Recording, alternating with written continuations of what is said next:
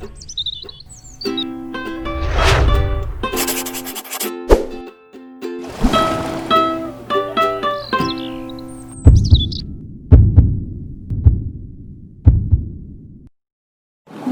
a vida se torna difícil, quando você não se sente alguém, quando o desprezo invade a tua alma, quando das marcas só restam feridas,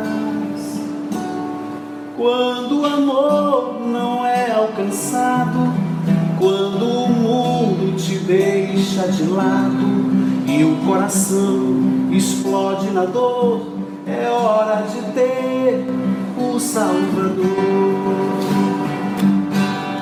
O Salvador, Ele é Jesus que por você morreu na cruz. Tua vergonha e o teu desprezo Ele levou. Carregue a sua cruz juntinho dele e a força dele te torna capaz.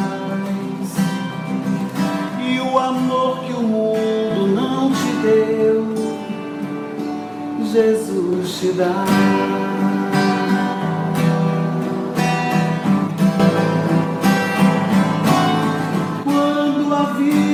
Torna difícil, quando você não se sente alguém, quando o desprezo invade a tua alma, quando das marcas só restam feridas,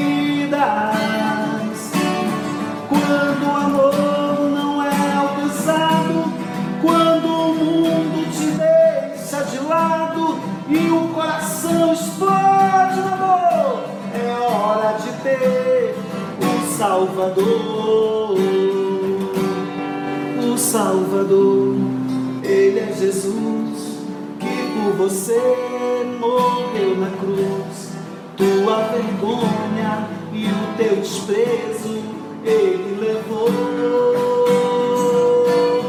Carregue a sua cruz juntinho dele e a força dele te torna capaz.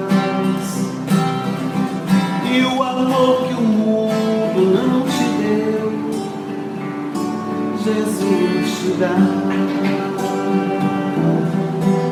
E o amor que o mundo não te deu, Jesus te dá.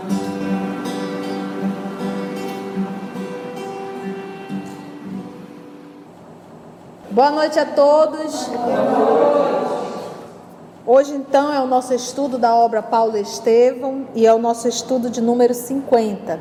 Vamos fazer a nossa prece de abertura? Nosso irmão Danilo irá fazer a nossa prece.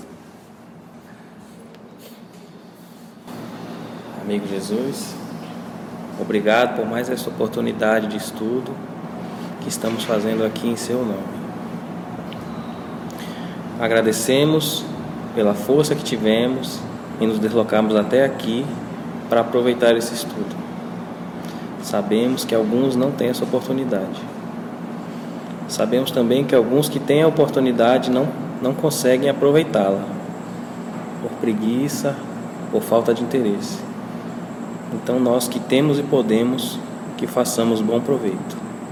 Assim seja. Muito bem. Então vamos lá. Então a fala, nós estamos no momento em que o nosso querido Saulo de Tarso está naquele diálogo com o nosso mestre Gamaliel, e aonde ele está bebendo dessa fonte, pegando um, um, orientação, o que fazer da vida, qual caminho tomar, né? Gamaliel compreendeu que a estranheza do irmão poderia levá-lo a suposições errôneas acerca do jovem amigo. Então, o que, que esse menino está fugindo? Será que ele matou alguém? Entendeu? Será que ele está fugindo da justiça? O que está acontecendo? E antes que alguma suspeita injusta se lhe esboçasse ao espírito indagador, respondeu Gamaliel com prudência.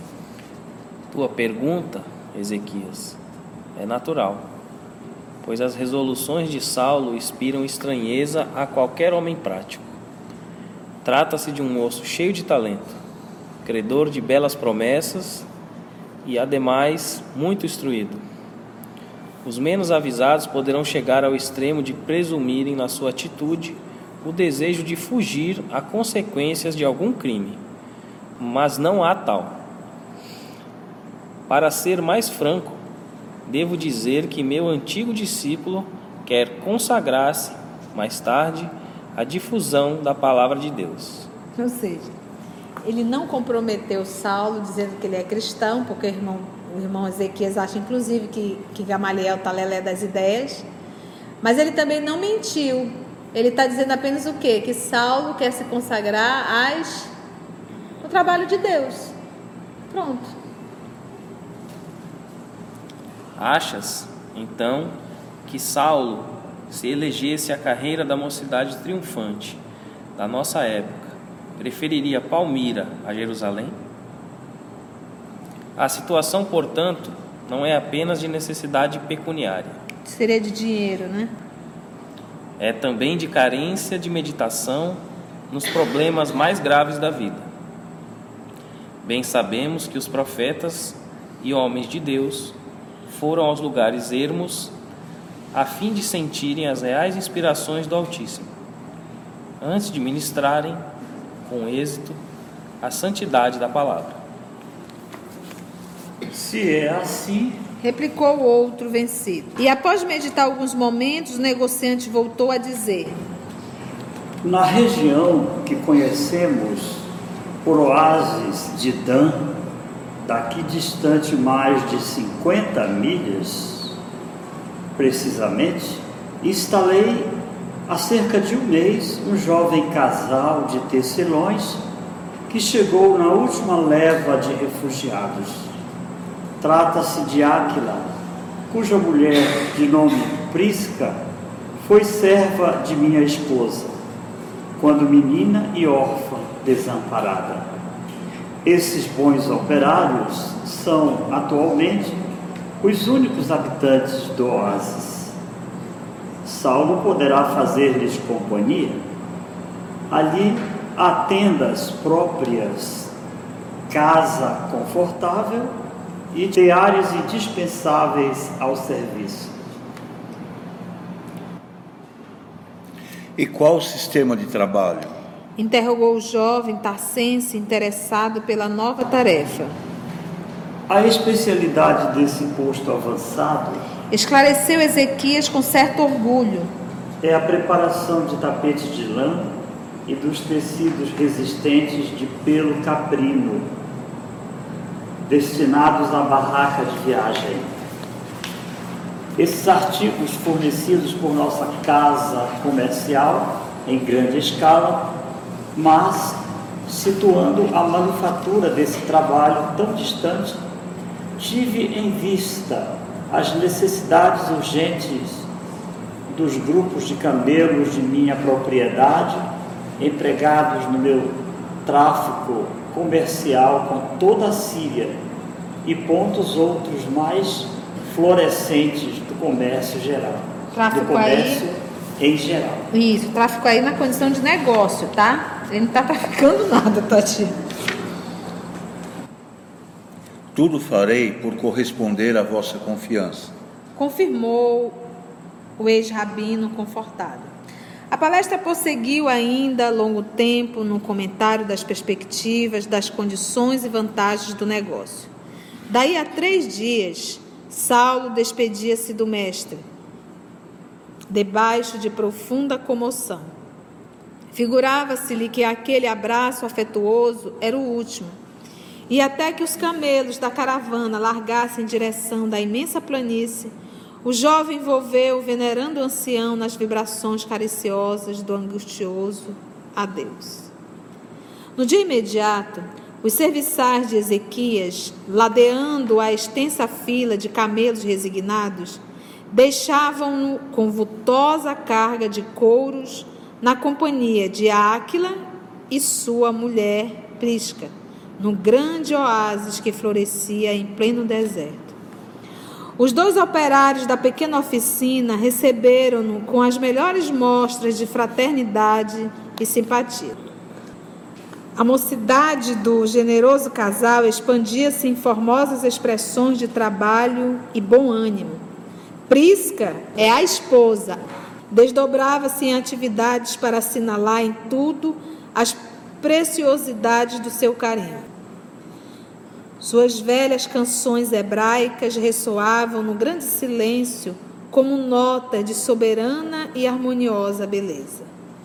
Terminados os serviços domésticos, Eila junto do companheiro, nas lides do tear, até as horas mais avançadas do crepúsculo. O que, ela fazia? Ela fazia o serviço doméstico e se unia ao esposo para o tear. Porque é, quem reclama de trabalho é espírito inferior, que é preguiçoso. Né? As pessoas lúcidas, atentas, espírito já atento para o trabalho, então sempre pergunta, aí, manda mais um aí. Terminados os serviços domésticos, então, né, o marido, por sua vez, parecia um temperamento privilegiado, desses que se movimentam sem a presença do aguilhão, né, do sofrimento, plenamente integrado nas responsabilidades que lhe competiam. Áquila trabalhava sem descanso, à sombra das árvores acolhedoras e amigas. Saulo compreendeu a bênção que havia recebido. Tinha a impressão de encontrar naquelas duas almas fraternas que nunca mais se haviam de separar espiritualmente da grandeza de sua missão. Mas foi um acaso ele encontrar esse casal no deserto. Confere. A misericórdia divina, Jesus trabalha em nossa vida, colocando as pessoas certas, na hora certa, e no lugar certo. Então, a, a forma que Jesus trabalha na nossa vida é, é nos conduzindo a determinadas pessoas. E olha que Áquila trabalhava sem descanso. Saulo compreendeu a bênção que havia recebido, tinha a impressão de encontrar naquelas duas almas fraternas que nunca mais se haviam de separar espiritualmente da grandeza de sua missão dois habitantes de um mundo diferente que até então não lhe fora dado conhecer na vida. se eu nunca encontrei um casal assim, com tanta harmonia. Ele nunca conviveu com um cristão verdadeiro. E esse casal é cristão, verdadeiro. Áquila, o esposo, e Prisca, a esposa, antes que esposos, pareciam verdadeiros irmãos. Eu, eu me emociono tanto quando eu leio isso aqui. Quando eu digo assim, o meu relacionamento não deu certo, é porque vocês não eram amigos. Porque para um, um relacionamento, para um casamento, se você não consegue conversar com o seu parceiro, se vocês não forem amigos, isso não vai muito longe. Porque sexo não resolve um casamento. Então, às vezes eu olho para alguns casais e falo assim, monossílabo. É, tá, não, vai. E às vezes nem mais é só assim, hum.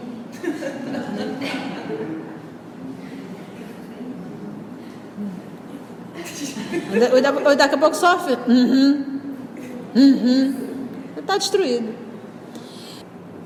Olha que coisa linda isso aqui. Antes que esposos, pareciam verdadeiros irmãos. No primeiro dia de esforço conjunto, o ex-doutor da lei observou-lhes o respeito mútuo. Olha lá, respeito mútuo. Então, para eu exigir respeito do outro, eu tenho que dar o respeito. Então aqui ele fala em respeito mútuo. A perfeita conformidade de ideias. Esse aqui já é mais complexo ainda. Os dois estavam na mesma sintonia, buscando o mesmo ideal a elevada noção de deveres que eles caracterizava as menores atitudes. Então eles poderiam dizer, não, hoje vou me enrolar, ninguém vai trabalhar não, o chefe não está aqui mesmo. Nosso dever. Vamos cumprir o nosso trabalho. E, sobretudo, a alegria sã que irradiava dos seus menores gestos. Tudo que faziam, a alegria irradiava. Quer ver se está fazendo alguma coisa no mau humor? Que até tu tocar o objeto, né, aquela coisa assim grosseirona, já demonstra tua falta de alegria. Então, ele e, e Paulo prestando atenção em tudo isso, Saulo, né? Seus costumes puros e generosos encantavam-lhe a alma desiludida das hipocrisias humanas. E ele começou a falar dizendo: costumes puros. Não viam maldade. Porque a maldade, na verdade, está na lente do óculos que você usa. Seus costumes puros e generosos encantavam-lhe a alma desiludida das hipocrisias humanas. As refeições eram simples, cada objeto tinha o seu aproveitamento e lugar adequado. E as palavras, quando saíam do círculo da alegria comum, jamais incidiam em maledicência e frivolidade. Então tinha uma brincadeira, né? Conversava, mas nunca com maledicência muito menos com frivolidade, que é aquilo que tu fala, nada com nada dentro, é absolutamente nada. Então eu, costumo dizer, para um relacionamento, seja de amigos, seja de parceiro, seja um relacionamento familiar, o primeiro movimento é dê o respeito. Se dê o respeito. Então, se eu, se eu dou o direito de xingar alguém, eu também estou dando o direito do outro xingar comigo. Respeite o ser humano, respeite todo mundo. Não tira nenhum tipo de brincadeira jocosa. Porque o que, que é uma destruição de, um, de uma convivência se não, às vezes, essas brincadeiras jocosas? Não é verdade? O nosso tempo já acabou. Vamos orar, meus amigos. Foi bom o nosso estudo? Foi bom? Deu para aprender alguma coisa? Que bom. Foi um bálsamo, né? A nossa famosa balada, né? Como diz a Maria Luísa. Então vamos orar, fazer a nossa prece de encerramento. É, é, é Kelly, vem orar para gente. Então vamos envolver a nossa irmã Kelly para orar por nós.